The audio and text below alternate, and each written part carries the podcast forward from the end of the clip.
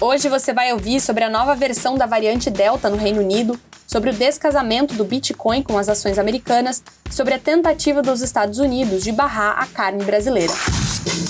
Esse podcast é um oferecimento Rio Itaú, sua nova experiência de investimentos. Disponível na Apple Store e Google Play. Baixe agora.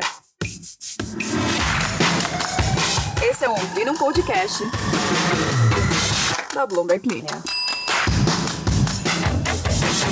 Uma nova versão mais infecciosa da variante Delta da Covid-19 está se espalhando rapidamente no Reino Unido, sendo responsável por cerca de 12% das amostras coletadas em uma pesquisa recente do governo. Isso representa uma taxa de crescimento diário de 3% para a subvariante AY42, disseram os pesquisadores. Ainda assim, a nova subvariante parece menos propensa a causar sintomas de Covid-19. Pesquisadores externos alertaram, no entanto, que é muito cedo para dizer com certeza se ela é realmente menos provável de deixar as pessoas doentes ou se há outros fatores em ação. Cerca de uma em cada 20 crianças em idade escolar no Reino Unido teve o vírus durante o período da pesquisa. A prevalência também dobrou em pessoas com mais de 65 anos. Próxima notícia correlação entre os futuros do Bitcoin e do Nasdaq 100, que foi forte durante os meses da pandemia, desapareceu completamente, levantando o debate sobre o papel que o token pode desempenhar nas carteiras de investimento.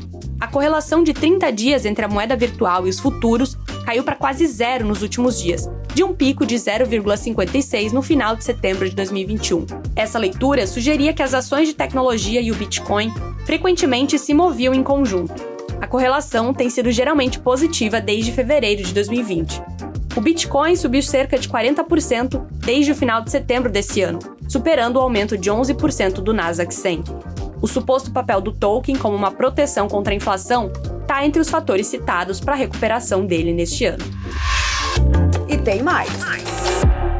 Depois dos frigoríficos brasileiros terem ficado impedidos de exportar carne bovina para a China, até então o maior destino dos embarques nacionais, as indústrias correm o risco de perder acesso a mais um importante mercado. O nosso editor de agro, Alexandre Inácio, conta que o governo dos Estados Unidos, que se tornou o segundo maior comprador da carne brasileira após o embargo chinês, está sendo pressionado por produtores locais para suspender as importações do Brasil. A National Cattlemen's Beef Association, uma das mais importantes associações de produtores dos Estados Unidos, enviou um pedido formal ao secretário de Agricultura americano, Tom Vilsack, para que as importações de carne bovina do Brasil sejam imediatamente suspensas.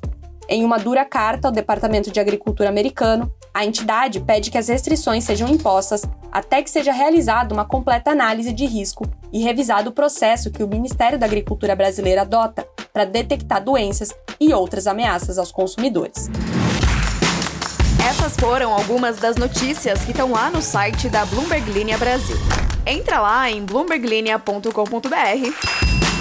para conferir mais.